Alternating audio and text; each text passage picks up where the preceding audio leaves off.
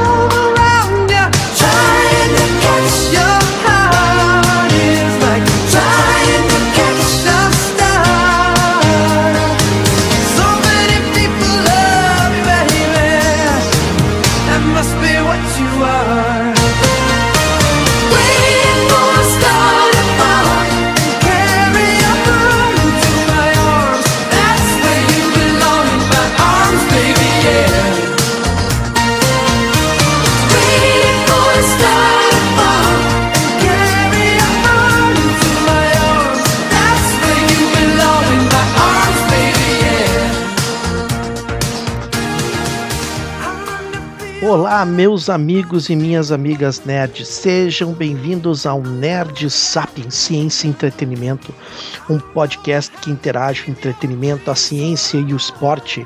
Um podcast para todas as idades, livre de qualquer restrição, que tem como objetivo abrir as diversas lentes do conhecimento e, além disso, exercer a democracia. Aqui os ouvintes têm a sua liberdade de expressão, claro, tendo a tolerância e o respeito às diversidades. Você pode nos visitar também nas redes sociais, Facebook e Instagram, acessando o Nerdstap em Ciência e Entretenimento. Lá você pode acessar o nosso programa direto no link das postagens, que é do Spotify e SoundCloud, além de conhecer os nossos convidados, as fotos, notícias e cenas sobre o tema que está sendo debatido. Hoje esse programa, ele é um programa muito especial. Ele é um programa em que foi uma proposta de aula. Todo mundo sabe, todos vocês sabem que eu sou professor de história e dentro das minhas experiências em sala de aula, eu fiz uma proposta por uma turma de alunos. Perguntei a eles o que, que era um podcast Muitos sabiam, outros não, e fizemos um podcast sobre Roma.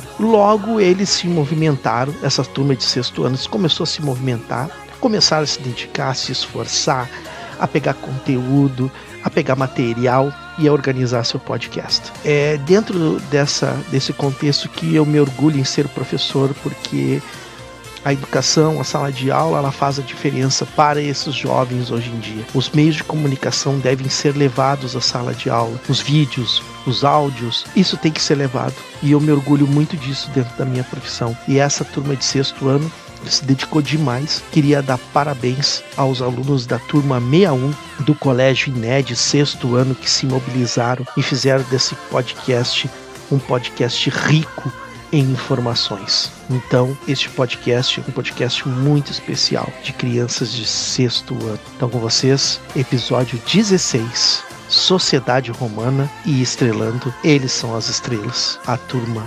61 do Colégio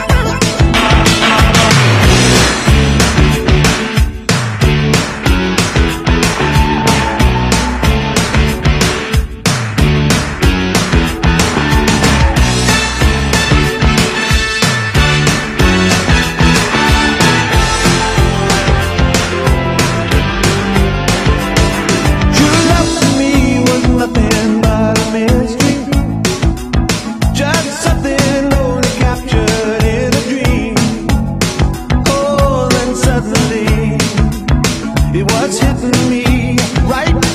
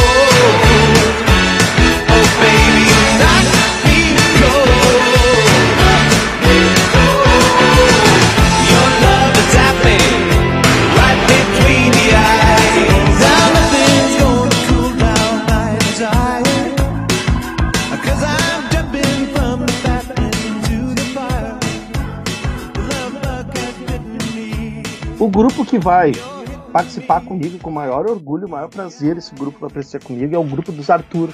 Tem muito Arthur nesse grupo aí. Aí depois tem dois Ks: Cauã Kael, Arthur Silva e Arthur Fonseca. É o turma do AAKKK. Então aqui eu estou com o Arthur Silva Medeiros. Oi. Arthur Fonseca de Quadros. Olá, muito prazer. Cauã Fogaça. Oi. E Kael Marcos. É a turma do KKK e do AAA.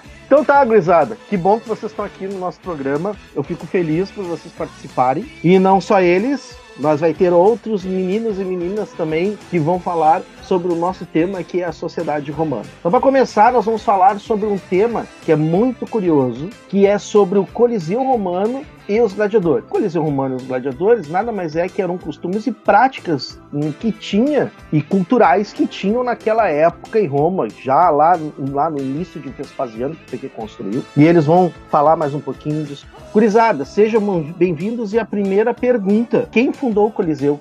Como é que surge isso? Quem é que fundou o Coliseu Romano? O famoso Coliseu em Roma? Ah, sim, senhor. Uh, é, eu chamo ele de senhor, né? Porque é o senhor, então. Eu, primeiramente, é uma honra participar do podcast. É, né? o senhor, o senhor é uma coisa meio viciante, né? É. E, não tem como chamar pelo primeiro nome. Todo mundo já me conhece por senhor, né? É, então, ah, vai por senhor mesmo. É, exato. Uh, primeiramente, é muito importante saber quando que foi construído o, o Coliseu, né?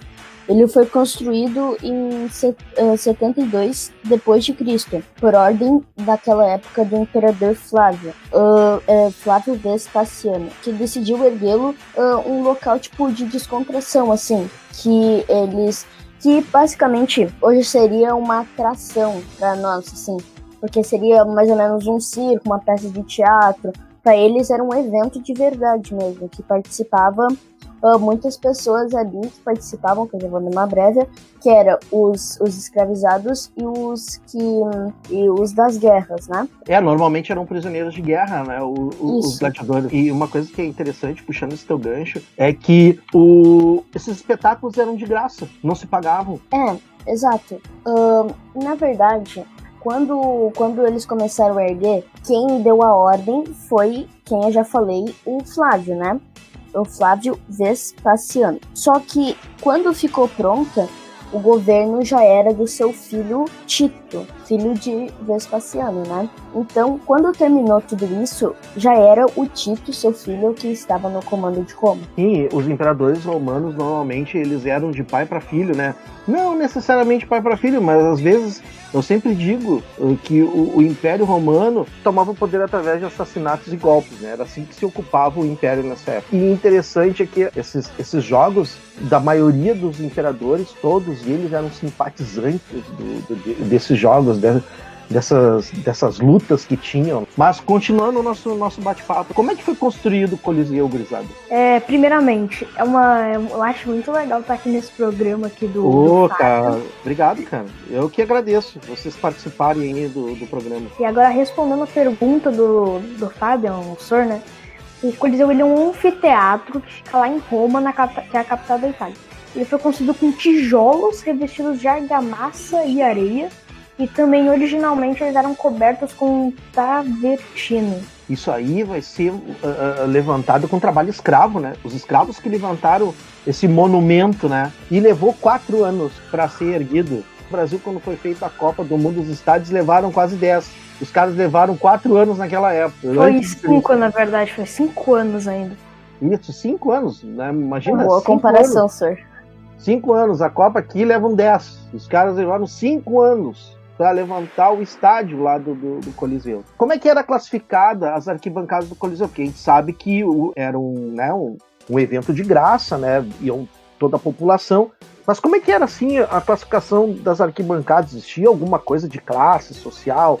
E as pessoas entravam, ó, aqui está o lugar dos nobres, aqui está o lugar dos escravos. Bom, primeiramente, muito prazer. É muito legal estar nesse programa. Tinha mesmo essa questão de classificar as arquibancadas por, por classes sociais. Uh, o pódio era para as classes altas, né? Os ricos e os reis, os nobres. A meaniana era, era um setor destinado à, à classe média, assim, medíocre não era tão pobres, mas também não eram tão ricos. E os corpos eram, eram, eram feitos para plebe e para as mulheres, já que naquela época eh, tinha muita questão do machismo e coisas relacionadas. É, tinha uma classificação social nas arquibancadas, né? Então já sabia, né? Bom, o público aqui é nobre, no outro ali no segundo já é mais ali a parte do, da plebe, mais acima tem as mulheres, os escravos que assistiam e as crianças, né? E, e, o interessante é que crianças assistiam esse, esse, esses espetáculos, né? Só que ficavam lá em cima, na galeria, lá em cima, no topo, né? Ficava interessante isso aí. Gurizada. Eu imagino os pensamentos que as crianças tinham sobre essas guerras. Vai, imagina. Imagina tu chegar e levar uma criança... muito pesado. Nossa, imagina tu chegar levar uma criança na preliminar de um espetáculo ali. Não, ali no, no por volta do meio-dia eles faziam os massacres com os cristãos, então eles largavam famílias de cristãos no meio da arena e chegavam e soltavam os animais selvagens para matar essas pessoas. Imagina, não se alimentavam os animais naquela época e largavam os, os animais para matarem os cristãos, porque os cristãos eram perseguidos pelo imperador naquela época. Pior é que hoje em dia, tipo, o box já é considerado um negócio muito extremo, porque tem sangue, essas coisas, maluco. Só que antigamente era mil vezes pior, porque imagina, né? Como tu disse, uh, era, era criança vendo um massacre. E assim, ó, hoje nós temos muito disso aí. Por exemplo, tu pega as lutas de UFC, o próprio boxe que falou, Cauã né? Tem isso aí também. Então, imagina, tem um legado que foi deixado lá atrás com os romanos, com as lutas de hoje. Pega o UFC, gurizado, o UFC antigamente não era o UFC, era vale tudo. E valia tudo mesmo. O estilo de luta livre, né? É, e, e, e assim, hoje, hoje tem regra. Não pode dar chute no, no, nos testículos, na nuca, né? Botar dedo no olho.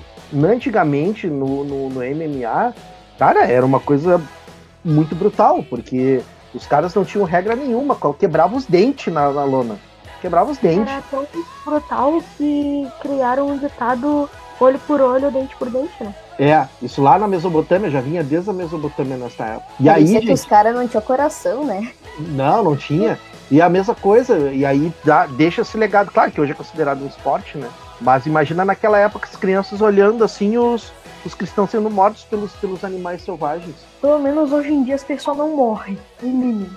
É, te, deixa algumas sequelas depois, né? Mas não tem essa questão da morte, né? Antigamente, antigamente o imperador chegava, se colocasse o indicador, o polegar para cima, o perdedor sobrevivia. Se ele colocasse para baixo, morria, né? É, Essa era uma é lei que o imperador. Que, às vezes nas lutas ali, eles não morriam, eu acho assim. Às vezes eles não morriam.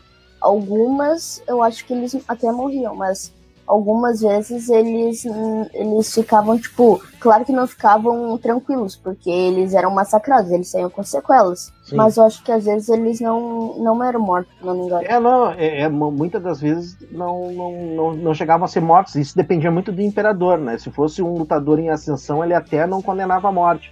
Mas se fosse um que fosse perdedor, já era, né? E hoje em dia a gente Hoje em dia não, né? Mas há uns tempos atrás a gente considerou que usar animais no circo era maus tratos e etc. Exatamente. Só que se a gente for parar pra pensar, o Coliseu é 100 vezes pior que o circo. No circo eles não têm a intenção de machucar, assim. Lá no. Lá no.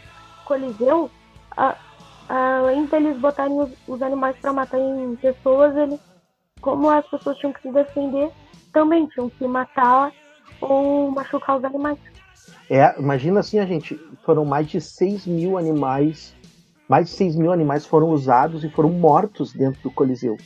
E essa questão do circo hoje em dia, que vem lá do Coliseu, essa questão do uso de animais no circo, hoje é proibido, né? Até porque foi constatado que os maus tratos dos animais né, dentro do circo. Mas, gurizada, tocando barco, existia outras arenas de lutas sem ser o do Coliseu ou era só o Coliseu? É, a maioria das pessoas não, não sabe e às vezes vai pro Google pesquisando.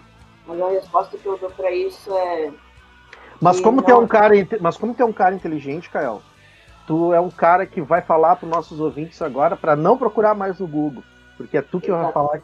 Exatamente. E, e não, não existiam outras arenas de para os gladiadores. Havia uma especial para eles. Não, não existiam outras arenas de luta. Havia uma especial para eles. Tinha, mas existia outras, existia outras arenas sim de treinamento, mas não como a do Coliseu, né? Poderia existir outras assim de treinamentos espalhados, né? Mas não só o Coliseu. O Coliseu era o principal, né? Uh, quem é que participava dessas lutas, pessoal? Quem é que participava? Quem, quem eram os gladiadores? Eles tinham equipes? Como é que era isso aí? É, assim, sir, uh, uh, eu.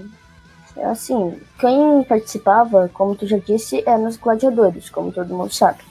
Eles eram prisioneiros de guerra ou escravizados que, que na época não possuíam direito algum. Tipo, eles eram colocados para lutar ali e seja o que Deus quiser. Então, não tinha muito isso, eles não tinham direito. Eles eram treinados em escolas especiais, né? E depois jogados na arena para lutar com, com animais. Por exemplo, como leões, tigres, panteras e elefantes até. E, o, e assim, Sabe-se que, contudo, esse esporte foi inventado pelos etruscos, né? E trouxeram esse esporte para Roma. E, e a palavra, não sei se você sabe, mas a palavra gladio, gladiador, vem que eles utilizavam nos combates. Gládio, as espadas que eles usavam. Gládio. É, é, gládio, é, gládio era a espada, né, que eles usavam pra. pra Exatamente. Pra... não é uma espada muito grande, né? É uma espada menor, ela é tipo o tamanho de um facão, eu acho. É, exato. Tem, tem imagens assim que a gente consegue ver que não eram umas espadas muito grandes, mas eles usavam isso como para lutar com, com animais. E, e eu acho que é isso, assim. Eu acho, eu, tipo, um, eu acho muito estranho isso, falar disso, porque, tipo, eles eram colocados para lutar, assim, sem mais nem menos, entendeu? Isso para mim é uma coisa que eu não sei, mas não, não me reflete muito, assim. Mas se vocês quiserem conhecer um pouco da história, tem o um filme que todo que é um filme mais conhecido, assim.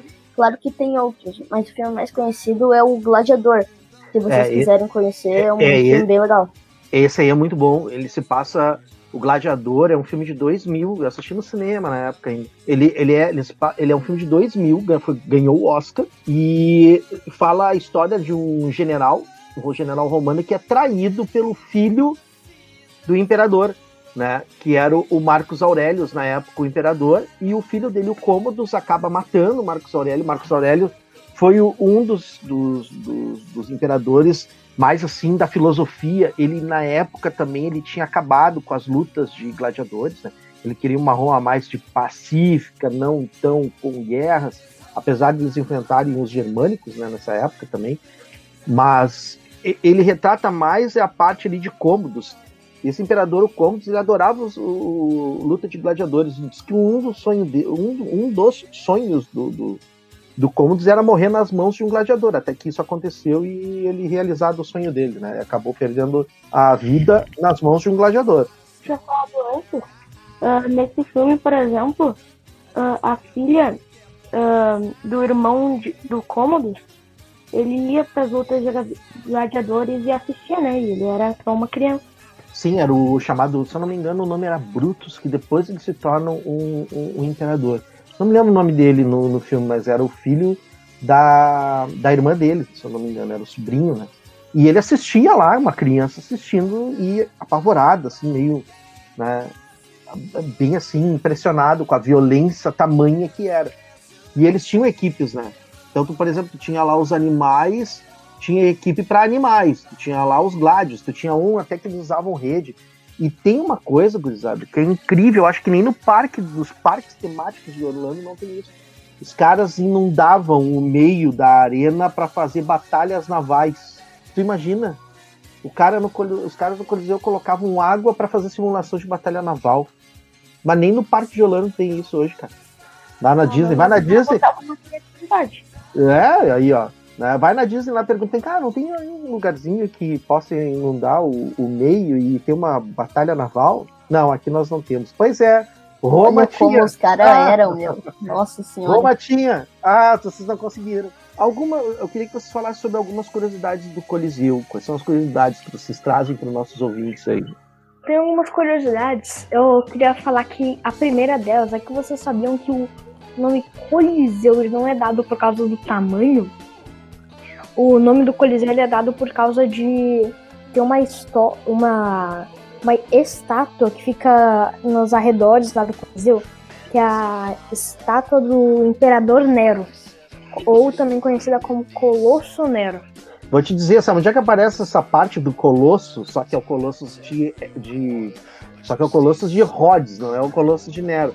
Quem já jogou God of War 2 sabe o que eu tô falando. Kratos, ele luta contra o Colossus de Rhodes, só que esses Colossos, Colossus de Nero. Uh, o Coliseu tinha capacidade para abrigar cerca de 55 mil pessoas, que era que elas se organizavam conforme a posição social, né? Cara, é a capacidade do Maracanã hoje em dia. Ele também ele tem um desde do, desde dos anos 2000, no dia 30 de novembro, ele o Coliseu ele ilumina-se em sinal de protesto contra a pena de morte. Olha aí, cara. Também tem isso. Uhum. Eu, só para uma última aqui, é que tem pessoa que queria restaurar o Coliseu, né?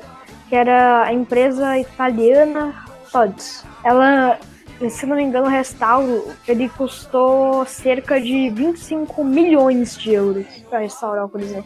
É bastante dinheiro, gente. E assim, ó, aquelas ruínas hoje em dia, elas são de turismo e ainda eles fazem algumas simulações de luta de gladiadores para alguns turistas. Então ele ainda ele, ele, ele tá como turismo e serve para fazer simulações. Eu só queria falar umas curiosidades sobre os gladiadores também. Uh, que tu falou, uh, eles eram, eu não sabia disso, sinceramente, eles eram organizados em sindicatos antes das lutas. Uh, é, eu tava, eu pesquisei assim, e eles eram organizados em sindicatos e, e que nem todo mundo sabe, e também existiam gladiadoras que lutavam, tá? Olha, não era mulheres. só é mulheres que lutavam, não era só os homens. só que eu não sei se elas eram escravizadas ou de guerras. Daí eu isso eu não isso eu não vi, mas aqui tinha mulheres que lutavam, tinha. Mas tu sabe, Arthur, que provavelmente possam ser escravizados, porque quando Roma atacava os outros territórios, conquistava esses territórios, a maioria das pessoas que, que, que viviam na, nos arredores de tribos acabavam sendo também né, uh, escravizadas, né, principalmente mulheres. Né? E até, e até no, no filme do, do Gladiador, tem uma hora que eles fazem uma luta com bigas de cavalos e eram africanos que eram prisioneiros de guerra. E uma delas, uma das bigas, uma das bigas estava tinha uma mulher, tinha uma mulher representando uma gladiadora. É que achei interessante isso, que é uma parte assim que até Hollywood, até uma certa época atrás, só mostravam os homens, né, como gladiadores, não as mulheres.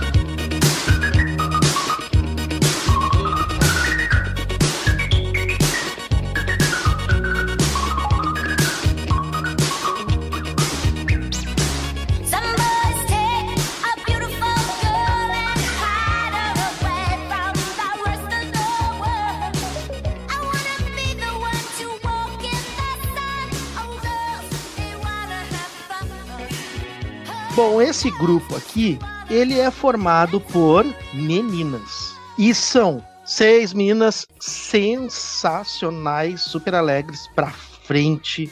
E elas vão falar dentro do nosso assunto sobre sociedade romana, sobre o exército romano e as guerras de conquista. Eu estou aqui com a Larissa. Sempre quis ir pra luta da Roma. Maria Luísa. Bom dia, gente. Eu, eu, sei lá, eu só gosto de história. Estou aqui com a Manu. Oi. Estou aqui com a Mariana Candiago. Oi. E com a Catarina. Oi, tudo bem? A Catarina, que é a rainha dos periquitos, certo? A Catarina tem dois ou três Exato. periquitos na casa dela, exatamente. Eu Né? tenho. Uhum. Tem dois ou três. Eu tenho dois periquitos e um agaporn. E também a Isa Sastre. Oi, tudo bem? Meninas, como é que se dá a formação do exército romano nesta época? O maior império começou ah, mais ou menos na- na- no século VIII a.C. É, lá na região do Rio Tibre. É, eles começaram por, a partir de alguns pequenos negócios é, que eles também deram influência com povos vizinhos, com, com os povos vizinhos. E assim que se tornaram assim, ah, cidade, uma cidade, é, dando início ao governo monárquico. É, a Roma, ela era constituída por legiões. Elas eram formadas por efetivos com mais, com mais ou menos 5 ou 6 mil homens. É, ainda tinha uma cavalaria com cerca de 120 cavaleiros e uma artilha muito forte que era feito de belestros. Então, a so- então quer, quer dizendo que o exército romano ele começa ele já vem desde lá da época da monarquia romana, é isso? Sim, começa sem, eh, desde a monarquia. E também era feito, é feito de balestras, bestas e anagros. São armas feitas para eles fazem armas feitas para a guerra que serviam para armazenar pedras, flechadas e dardos. Viu, pessoal? Não tinha pólvora nessa época, era tudo através de, de armas super rudimentares nessa época em Roma.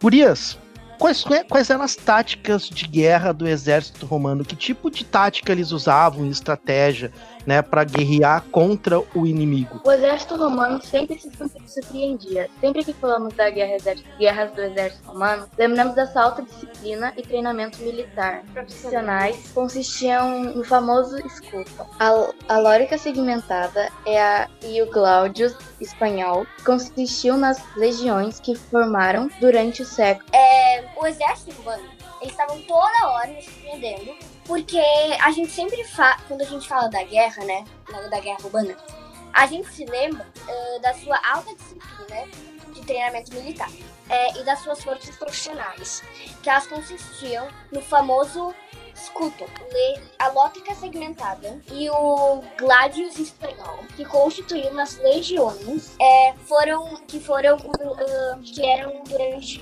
foram durante os séculos, mas na realidade a Roma está bem longe disso. O fato que é assim, como no século 20 e 21, os romanos vêm ah, adaptando e modificando seus modos operandi e, me, e me, operan- operandi e métodos de guerra.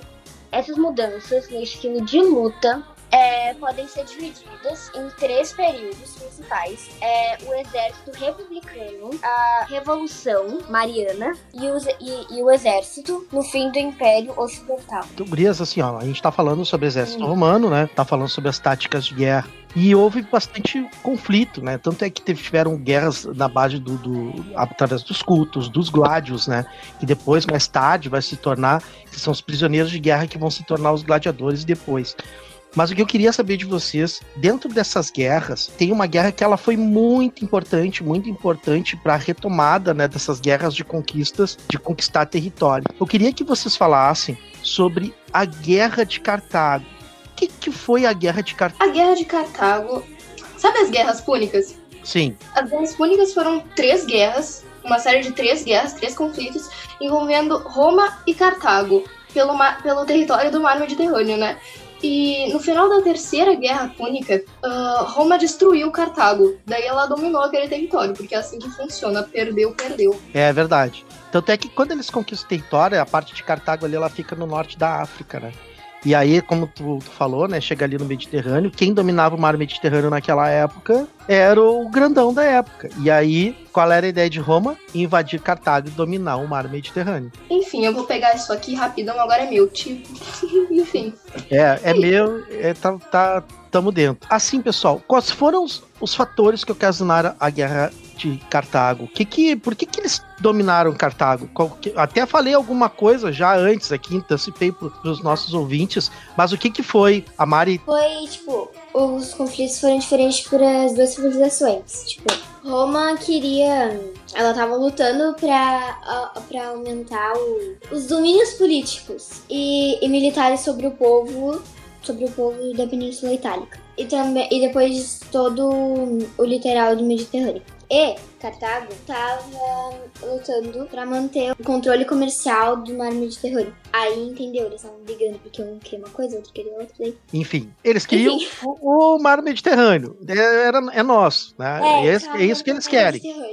Exatamente, lutar é. por causa do comércio. A gente está falando né, sobre Cartago, né, os fatores, mas quais foram os territórios conquistados pelos romanos? Bom, entre os territórios conquistados destacam-se a Grécia, o Egito, a Macedônia, a Germânia, a Trácia, a Síria e a Palestina. Enfim, todos esses povos aí, eles estão bem próximos ao mar Mediterrâneo. Então, conquistou essas, essas, esses territórios, eles estão próximos ao mar Mediterrâneo. Como é que foram conquistados esses territórios? Bom, na fase inicial da conquista do Império Romano, será na Península Italiana. Naquela época, a área era a, área estava dividida em várias etnias. E os romanos foram superando essas etnias e assumindo a sociedade, conectando-se nos sabinos, estrucos, até mesmo nos gregos firmemente estabelecidos no sul da península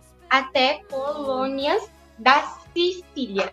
Isso mesmo. Então eles começam ali da colônia da Sicília, Sardenha, Península Itálica, Grécia, enfim, eles vão tomando bem devagarinho. Isso foi um processo bem lento e gradual, né, gente? Não foi uma coisa assim do dia para noite, né? Mas eu queria ouvir de vocês algumas curiosidades sobre o exército romano. O que, que tem de curioso assim que a gente pode falar para os ouvintes? Eu não sei se é bem uma curiosidade, tá bom?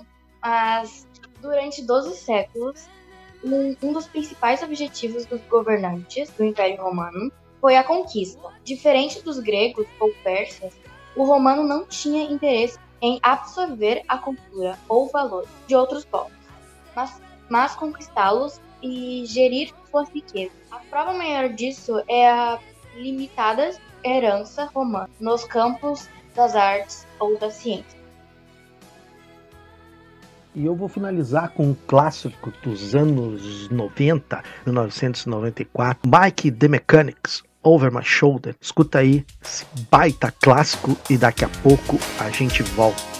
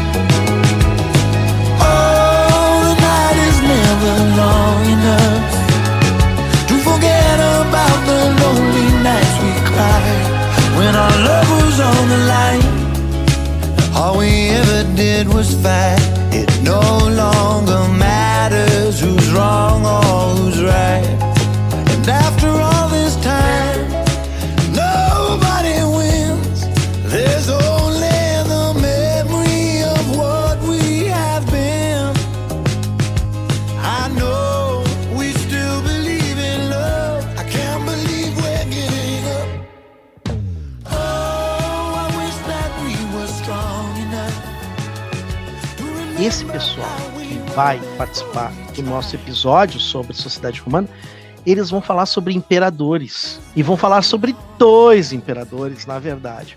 Eu estou aqui com a Lara Porto. Oi, meu nome é Lara. Eu adoro mitologia grega. Estou aqui também.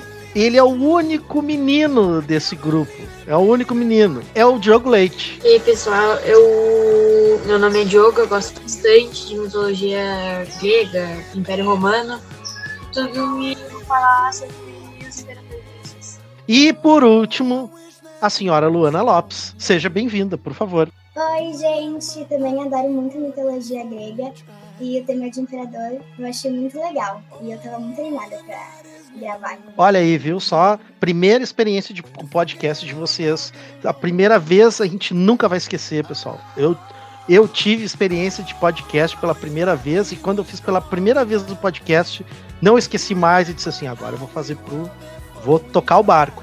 E começando sobre os imperadores romanos, que foram muitos, foram mais de 140, 150 imperadores romanos, tanto do Ocidente quanto do Oriente. Primeira pergunta para vocês: como é que se formou o Império Romano? Bem, uh, Júlio César, ele, tipo, ele era um patrício, ele era bem rico dono de tipo, terras da Roma. E ele, acho que tinha dois filhos, Marco Antônio e Leto. Ele um dia foi assassinado e ele era tio-avô de Augusto, que meio que ele foi herdeiro, tipo, de umas terras. Aí sim, É, é, o Júlio César ele não chegava a ser um imperador, né? O Júlio César ele era um ditador, né? Ele não chegou ainda, mas se forma a partir daí, né? A partir do Júlio César. Né? ele era um patrício. Isso. Ele era, tipo, bem rico. É, os patrícios normalmente eram muito ricos, né? De grandes proprietários de terra, né? Faziam parte do Senado. Pessoal, quem foi o primeiro imperador de Roma? Foi Augusto. O Augusto mesmo foi o primeiro, primeiro imperador, né? Sim, por causa do triunvirato, que era Marco Antônio, Lépido e Augusto. Exatamente. E o Marco Antônio, nesta época, né? Eles entram em guerra um com o outro para tomar posse do Egito nesta época, né? E pessoal, quais são os imperadores que vocês vão apresentar para os nossos ouvintes aí? O Augusto e o Constantino. Queria que vocês contassem um pouquinho da história de Augusto para nós. Aí. Bem, o nome dele é o nome completo dele, Caio Júlio César Octaviano Augusto, era todo o nome dele. Ele nasceu, quer dizer, ele foi imperador de 27 a.C. a 14 depois de Cristo, que foi quando ele morreu. Ahn, foi o primeiro imperador romano. Ahn, ele nasceu na cidade de Roma em 23 de setembro de 63 a.C. e era sobrinho de Júlio César, que ele depois foi morto e depois criou o triunvirato. E qual foi, qual foi a data assim do mandato dele? Ele foi de, de quanto tempo de imperador? O dia do mandato dele foi 25 de julho de 306. O primeiro mandato, no caso, 25 de julho de, 306. de 306. Pessoal, e aí eu queria que vocês contassem um pouquinho da história do, do, do, do Augusto, né? Ele nasceu na Roma em 23 de setembro do ano de 20, eh, 63 a.C. Era sobrinho de Júlio César e depois que Júlio César morreu, ele meio que se tornou herdeiro de uma parte da terra, das terras que Júlio César tinha, com Marco Antônio e Leto. Ah, Augusto pertencia a uma das famílias mais ricas da burguesia romana, porque ele era filho de Caio Otávio, que foi edil e pretor ah, em Roma, e mais tarde procônsul na Macedônia. Pessoal, e algumas curiosidades assim sobre o reinado de, de, de Augusto. Isso não chega a ser uma curiosidade, mas eu acho que é importante lembrar que foi o Senado que conce- concedeu ele vários títulos, e entre eles foi o primeiro imperador romano, que ele acabou se tornando o primeiro imperador romano. Exatamente, depois que ele, que ele toma posse do Egito, né, ele volta para Roma proclamado como um libertador, né? O próprio Senado apoia isso nele, né? Como para ele se tornar um imperador. Por viver as antigas tradições religiosas, deu privilégio aos pais de família e combateu o celibato. Uma coisa, gente, que é bem interessante no Augusto, que o Augusto ele fez, ele fez parte de uma de, de uma, uma leva de imperadores que não eram assim loucos, malucos, porque quase metade dos imperadores de Roma eles eram loucos, né? Ca- Calígula nomeou um, um, um cavalo como senador. O Nero botou fogo em Roma. Um dos Césares tinha uma girafa de estimação. Né? O, o outro, Cômodos, ele era doido, ele queria morrer nas mãos de um gladiador. E até. Era, vocês sabiam disso? O desejo de Cômodo César era se tornar. era luta, Ele adorava, Cômodo César adorava gla- lutas de gladiadores. Da parte ali de Augusto até ali Cláudio, eles eram imperadores super centrados. Né? De Tibério pra cima, gente, era só louco. Imagina tu botar fogo numa cidade. Não tem como. É muita doideira isso aí, tá? Vamos lá então. O próximo imperador que vocês iam falar tem Augusto Constantino. É muito interessante a história de Constantino, tá, pessoal? Constantino, também conhecido como Constantino Magno ou Constantino, Constantino o Grande, foi o imperador romano proclamado Augusto, procla- proclamado Augusto pelas suas tropas em 25 de julho de 306 e governou população crescente de, do Império Romano até sua morte. Ele nasceu na Sérvia e morreu dia 22 de maio de 337 depois de Cristo na Comédia. A data do mandato dele foi quando? Que, qual é, foi a data de mandato dele, de imperador? De 447 a 464. Ótimo. E pessoal, uma breve história assim sobre, a, sobre Constantino. O que, é que vocês podem falar aí para os. É, Constantino foi o primeiro imperador cristão de Roma, filho do oficial grego Constâncio, Floro e de Helena. Uh, viveu a maior parte da sua infância e juventude na corte do imperador Diocleciano, uh, que ficou uh, 284 a 305 a.C., uh, que empreendeu o mais implacável de todas as perseguições contra os cristãos. O Constantino ele já tinha o domínio sobre a Espanha, a Gália e a Bretanha. E ele também eh, se aliou ao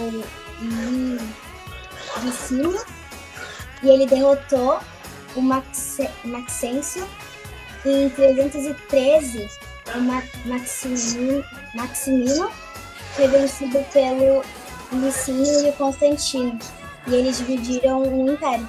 E interessante também que o Constantino, o nome da cidade Constantinopla, que é depois capital do Império Romano do Oriente, ela leva o nome de Constantinopla em homenagem a este imperador, né? Que é lá do Império Bizantino. né? Então, ele tem esse nome de Constantinopla devido em homenagem ao imperador Constantino, que Constantinopla foi a capital do Império Romano do Oriente.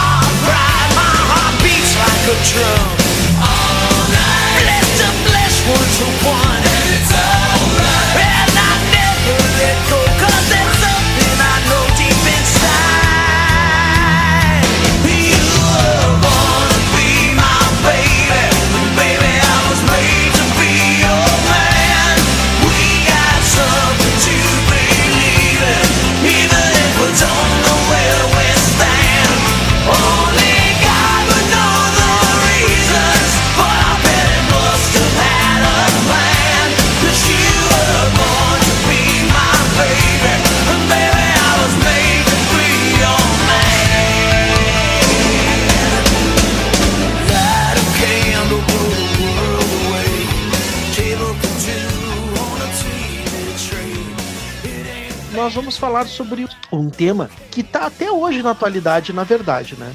Esse tema até hoje, ele é uma religião e tem muitos seguidores e muitas diferenças dentro dessa religião. Nós vamos falar sobre cristianismo. E eu tô aqui com esse grupo que faz parte o Murilo Bittencourt, Oi, tudo bem? Eu sou o Murilo. Uh, a gente vai apresentar o, sobre o tema cristianismo. o João Gabriel, Oi, meu nome é João. Luísa, Oi, eu sou a Luísa. Pedro Henrique Goldani Oi, meu nome é Pedro. e o Arthur Magnus. Eu tô falando de nervosismo. Oi. Não te preocupa, sempre tem a primeira vez. A primeira vez a gente sempre passa por nervosismo, Arthur, não te preocupa. Quando eu também fiz o meu primeiro programa, eu tava muito nervoso. Fica tranquilo aí, tá? Vamos então ao nosso tema, que é um tema que até hoje nós temos o nosso legado que se carrega, que é o cristianismo. Vamos lá, gurizada. Como é que surgiu o cristianismo? Porque a gente tá falando sobre sociedade romana E eu queria saber como é que ele surge o cristianismo. É, com a venda de uma crença judaica, vinda do Messias e Salvador, o filho de Jesus Cristo. Para quem não sabe, Jesus Cristo que foi o criador, né? Esse, essa religião.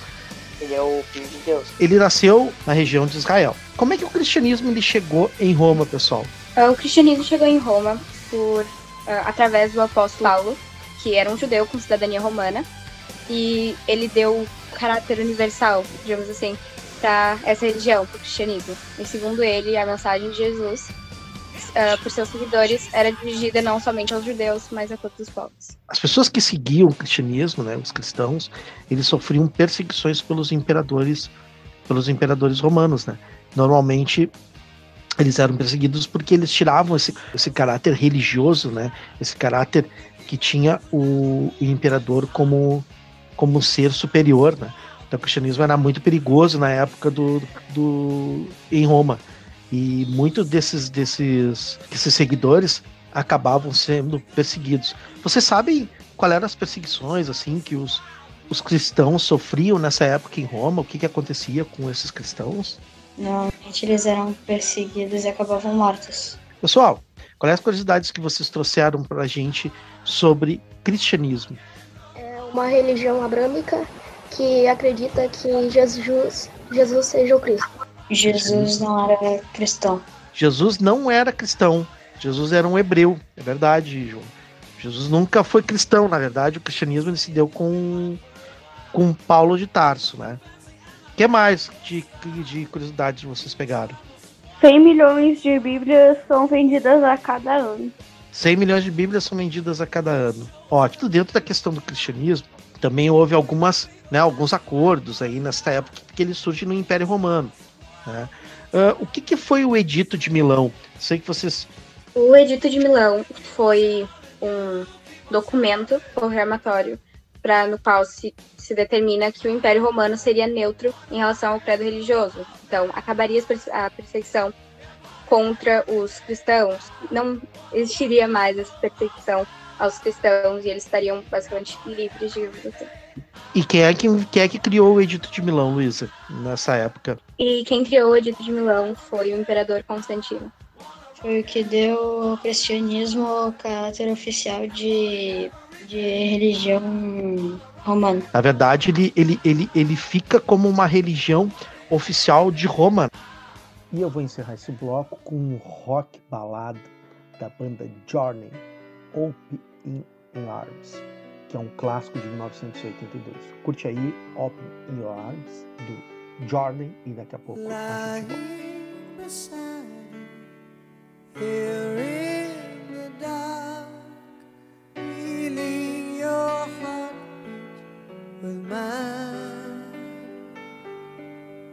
Softly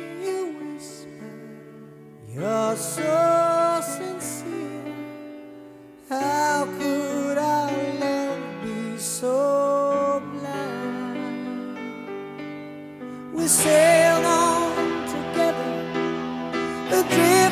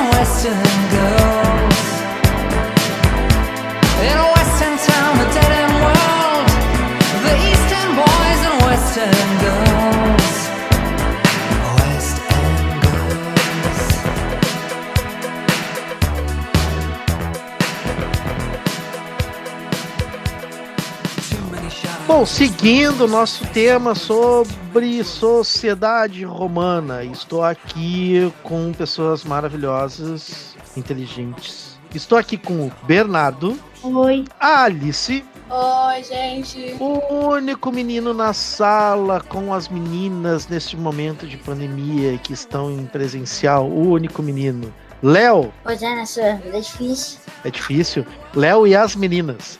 E a Eduarda. Oi, gente. Então vamos lá, gurizada. A gente vai falar sobre dentro da sociedade romana, a gente vai conversar um pouquinho sobre Império Bizantino. E, gente, para quem não sabe, o Império Bizantino, ele era na parte do Oriente. Enquanto Roma estava se desmantelando, Império Romano do Oriente estava surgindo. Gurizadinha, como é que se formou o Império Romano do Oriente? Conta pra nós aí. No Império Romano do Oriente sempre se teve uma boa abertura comercial e ainda por aprender uma vasta agricultura e obter bons lucros. Em suas relações com o Ocidente, acabou sendo menos afetado durante a crise do escravismo, sendo que o Império proporcionou contrastes com a sociedade da Europa Ocidental. O desenvolvimento agrícola e comercial fortaleceu o Império para uma posterior resistência a invasores.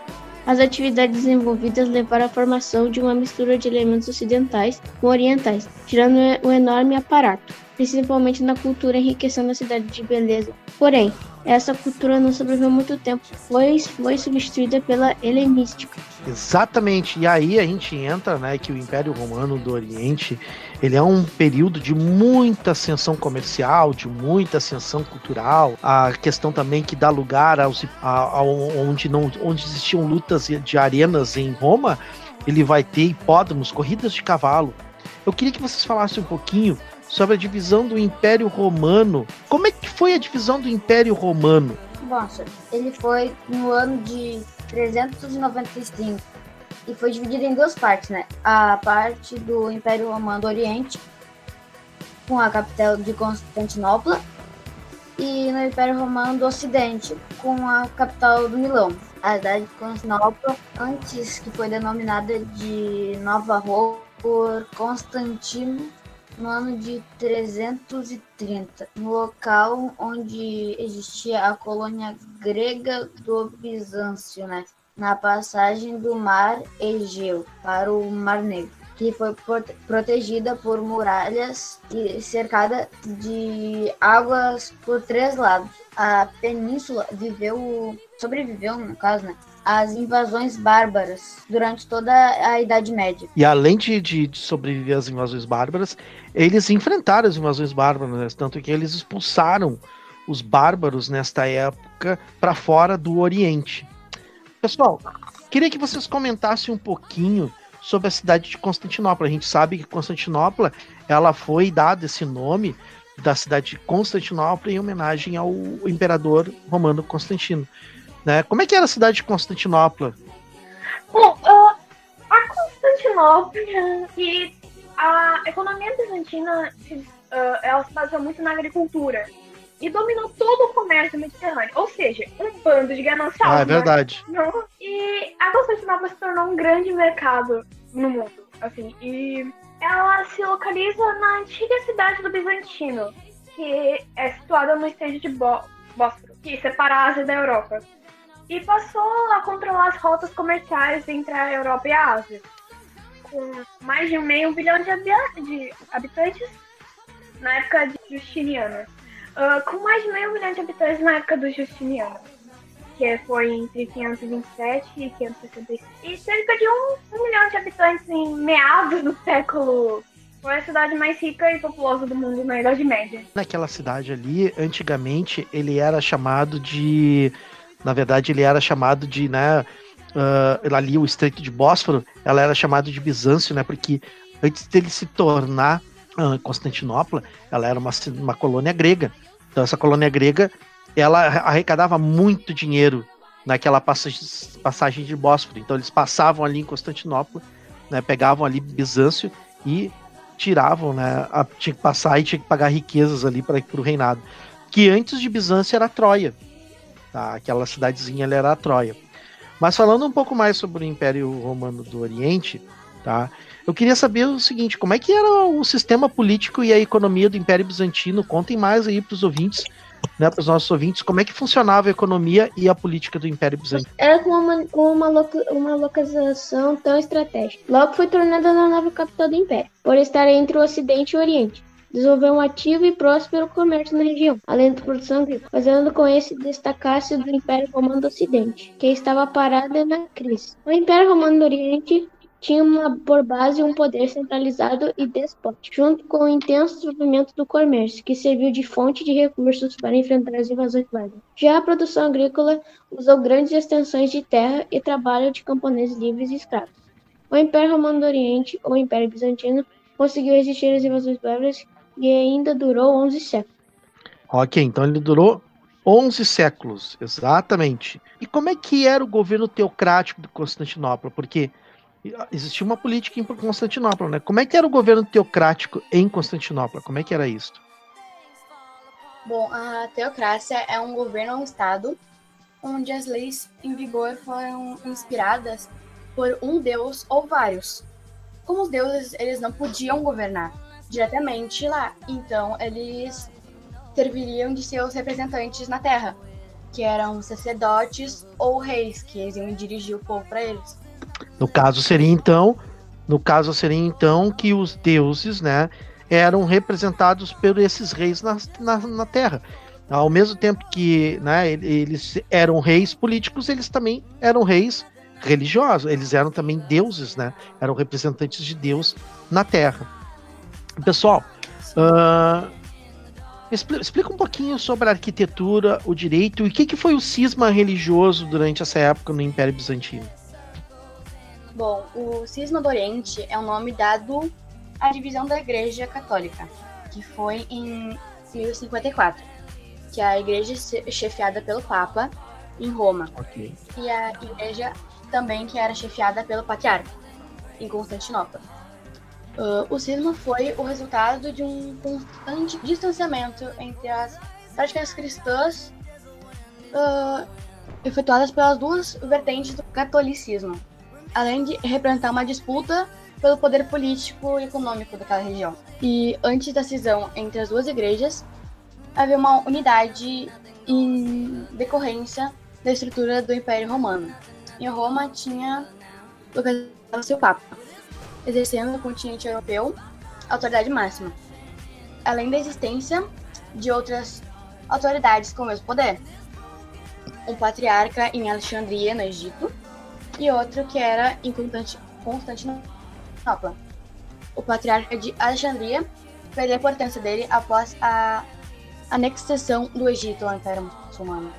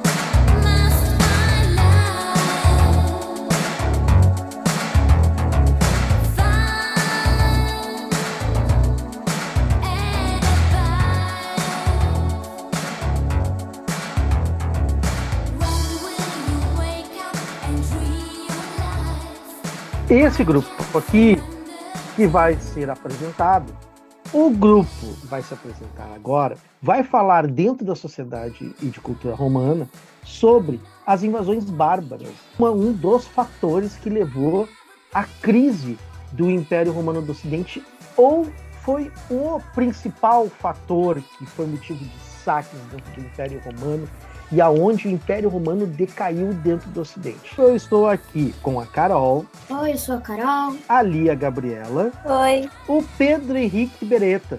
Oi. E a Ana Júlia. Oi, gente. Então tá, gente, vamos começar então o nosso bate-papo aqui sobre invasões bárbaras. Um dos fatores, né, ou então o principal fator que, na verdade, terminou com o Império Romano do Ocidente. Vamos começar com a Lia. Lia, eu quero que tu fale para os nossos ouvintes o que, que foi as invasões bárbaras. Bom, as invasões bárbaras foram uma das maiores questões, assim, da decaída do Império Romano.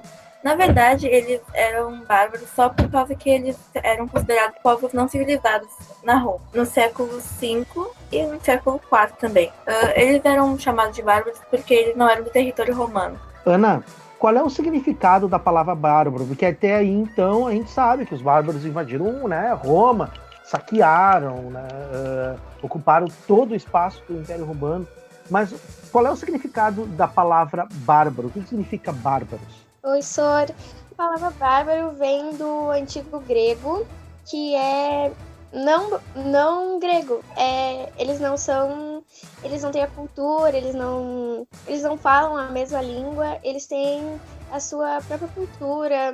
Na verdade, o bárbaro, né? Tudo que não que vem do grego esse termo, mas é tudo que não pertence à cultura grega, à cultura romana. Sim, é chamado de bárbaro. É chamado de bárbaro, né? Como se dissesse assim: "Ah, os estrangeiros estão chegando", né? Ao invés de eles falarem bárbaro, eles estão falando: "Ah, os estrangeiros, os estrangeiros estão vindo". Mais ou menos isso aí, né, Ana Júlia? Sim. Vamos lá, Pedro. Pedrão, meu amigo Pedro, Oi. que legal. Pedro, meu amigão. Oi, senhor. Tudo bom, queridão? Tudo. Olha só, eu quero que tu fale para nós como é que ocorreram as invasões bárbaras durante o Império Romano do Oriente. Como é que foi isso? Como é que ocorreu esse, essas invasões aí?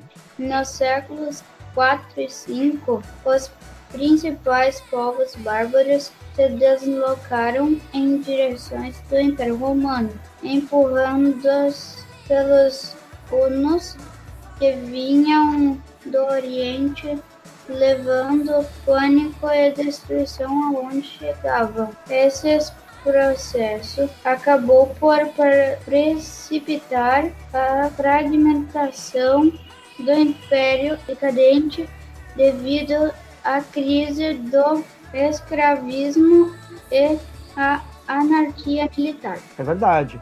A gente pode dizer, né, que a falta de escravos, né, o império já estava se tornando decadente, né, ele já estava entrando em crise quando teve os bárbaros, né, Pedro? E aí só foi só foi o início só para os bárbaros entrarem, né? Carol, fala para nós aí quem eram esses povos bárbaros? Quem eram eles?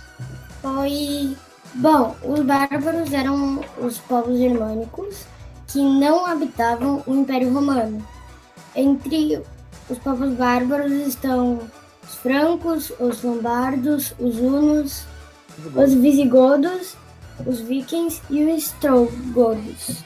E esses povos, muitos deles, por exemplo, como os francos, os hunos, os hunos eram da parte da Ásia, né? Os francos hoje seria mais ou menos a França, né? No, é, nesse caso. Sim. Pedro e Carol quem foram os ostrogodos e os hunos, porque a Carol ela nos falou né, que houveram vários povos uh, bárbaros, mas quem eram os ostrogodos e quem eram os hunos, Pedro? Os hunos foram um dos mais temidos grupos de guerreiros de sua época. Eram cruéis e combatiam montados a cavalo usando habilmente o arco e a flecha. Nos séculos 4 e 5, eles conquistaram um grande, uma grande extensão de terras na Europa eram originários da Mongólia, no leste da Ásia. Eles criavam animais e não tinham morada fixa, deslocando-se para o oeste com seus animais, atravessaram as paradarias da Ásia Central e chegaram do sudoeste da Europa por volta do ano 370.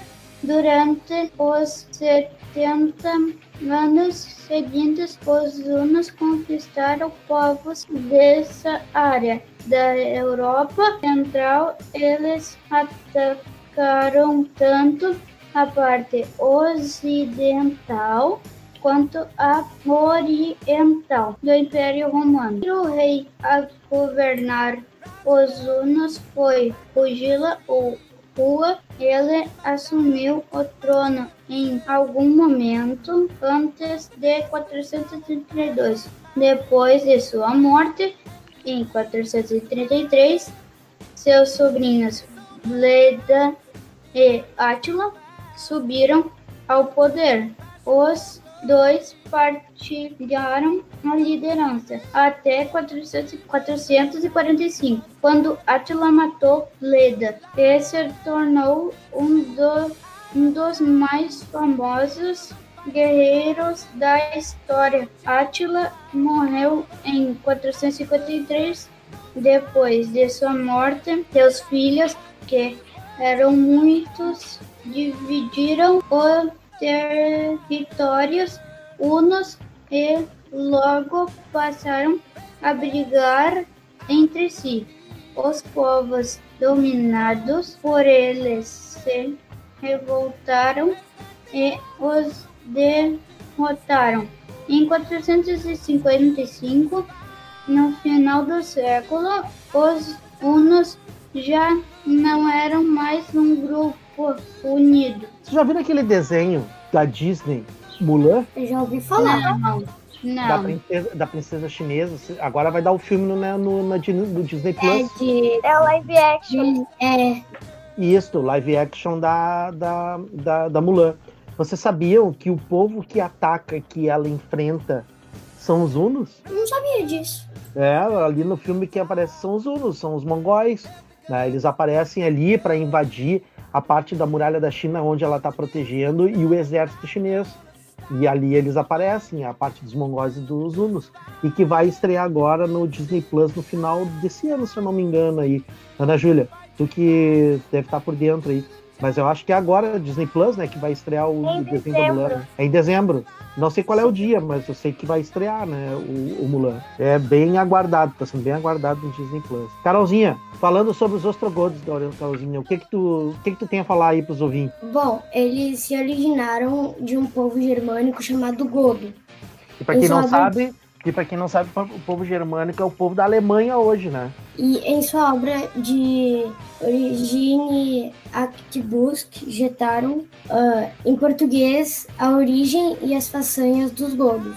O historiador do século VI, Jordanes, conta que os godos surgiram das regiões meridionais escandinavas, eram distinguidos de outros povos por usarem espadas curtas, escudos redondos e por serem extremamente fiéis aos seus superiores. E Lia, a, a Carol e o Pedro falaram corretamente sobre os povos né, bárbaros, que eram os ostrogodos e os hunos. Fala para nós um pouquinho sobre os vândalos, que todo mundo fala sobre vandalismo, sobre vândalo, né? Para quem não sabe, é o termo da palavra vandalismo, né, vem dos vândalos lá da época, né, que também invadiram o Império Romano. Fala um pouquinho dos vândalos para nós. Os vândalos eram os povos bárbaros que ficavam nos mercados da história. Eles eram como violentos e destruidores, possivelmente originados da região escândiva. Eles foram nos impérios também no final do século IV. Todo o território hoje como é, eles ficavam, né, onde é conhecida agora a Europa. E também eles ficavam na- bem no finalzinho do século IV. Eles ficaram no, no sul da África. Ana Júlia, tu disse que tinha algumas. Ana Júlia, tu falaste para mim que tem algumas indicações, né, de filmes e livros, né, sobre esta parte, né, das invasões bárbaras. Fala para nós aí o que, que tu pode indicar para nossos ouvintes aí. Ah, eu achei um livro na internet que ah, tem filme e é bem conhecido. Eu dei uma pesquisada que o nome é Conan o Bárbaro. Olha só, deixa eu te falar uma coisa. Esse filme aí o senhor assistiu no cinema. Tem dois filmes, na verdade, do Conan. Né? Eu assisti no Sim, cinema, eles gente. são antigos, não são? São, são da década de 80. Conan o Bárbaro é de 82 e Conan o Destruidor é de 1985.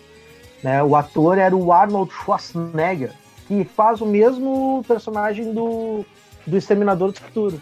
Ah, que ah, tem livro e filme, e o livro é do Robert Ho- Howard. Ah, e eu achei um fato curioso que ele se inspirou no, no livro para escrever no, no Tolkien. Isso eu achei bem interessante. É, é muita a, a obra, né? Eu conheço muito bem, eu conheço a obra do, do Conan, né? Então, nessa na época, na minha época de adolescente, tinha muita revista em quadrinho do, do Conan, a espada selvagem de Conan. E, e ele se inspirou no, no J.R. Tolkien, exatamente, o Ron Howard, né, que é o nome dele. Ele, ele, ele, ele se inspirou no J.R. Tolkien, no, no, caso, né, o- nas histórias do J.R. Tolkien, e também na questão das histórias da história antiga, né? Mas muito boa a tua indicação. Também tem um outro que filme que eu achei que o nome é A Espera dos Bárbaros. Ah, esse aí o senhor já não viu, esse aí eu já não conheço. Eu, eu dei uma olhada e pareceu bem, bem bom. E vem cá, esses filmes, o Conan o Destruidor e o Bárbaro não tem no Netflix, mas eu não sei se a, esse que tu falaste tem no Se Netflix. eu não me né? engano, tem ah, no YouTube. No YouTube completo? Eu acho que tem. ah, se eu não me engano, tem. tem. E aí como é que coloca lá no YouTube o nome do filme? Como é que coloca lá para o pessoal ver, assistir, o pessoal ver? É só botar. Geralmente acha o filme em várias partes. Tipo, tem vários clipes, é mais fácil de assistir. Então tá, qual é o nome do filme pro pessoal, pro pessoal, pro pessoal assistir? A Espera dos Bárbaros e o, os do Conan. Ah, então, Espera dos Bárbaros. Ô, ô senhor, Diga, fala tu também pode, se tiver Prime Video, tu pode procurar por ali. Pode, boa pedida aí, ó. O Pedro tá falando pra vocês que no Prime Video, se tiver, é só chegar lá, acessar o Prime Video, né, Pedro? Ana Júlia tem a data da estreia de Mulan no Disney Plus, no Disney Mais Plus. Quando é que estreia, Ana Júlia, o Mulan? Dia 4 de dezembro. Então, olha aí, ouvintes do Nerd Sapiens, dia 4 de dezembro, Mulan no Disney Mais Plus. E ele tá estreando no Mulan exatamente porque, como com essa questão da pandemia os cinemas estão fechados, a Disney está colocando muitos filmes na, na, na plataforma. Um deles foi a Dama Vagabunda, não sei se vocês já viram. É o live action, é, é original da Disney Plus. Disney Plus original, né? E a Mulan era para passar no cinema, tá passando, vai direto pro, pro Disney, do Disney, Disney Mais Plus. Só eu, eu vi no YouTube realmente tem o do Conan. Tem, Tem também? Eu não Tem achei como- dos Bárbaros. Olha aí, ó. Ana Olha. Júlia, então, dizendo que tá completa ali os filmes do Conan no YouTube. Tá no Prime Video, só tem o Conan Barbo regravação de 2011. Olha aí, ó, gravação de 2011, Conan o Bárbaro, que é com o Jason Momoa, que é o mesmo ator que fez o Aquaman. Tá? Então o Pedro tá dando aí uma tá dando uma indicação boa aí para vocês assistirem no Amazon Prime Conan o Bárbaro. Não é o Schwarzenegger, é o Jason Momoa, mas é um filme bem legal de assistir.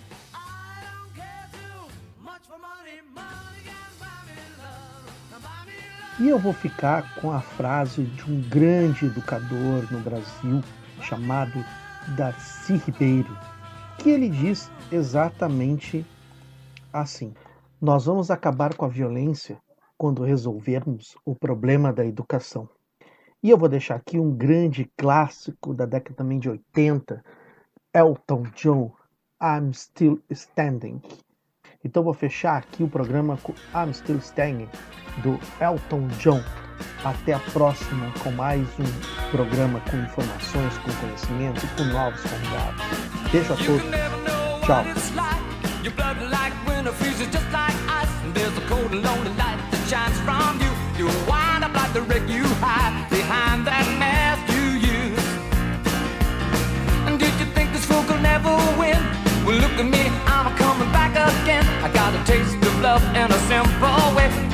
need to know while I'm still standing. You just fade away. Don't you know I'm still standing better than I ever did? Looking like a true survivor, feeling like a little kid. And I'm still standing after all this time, picking up the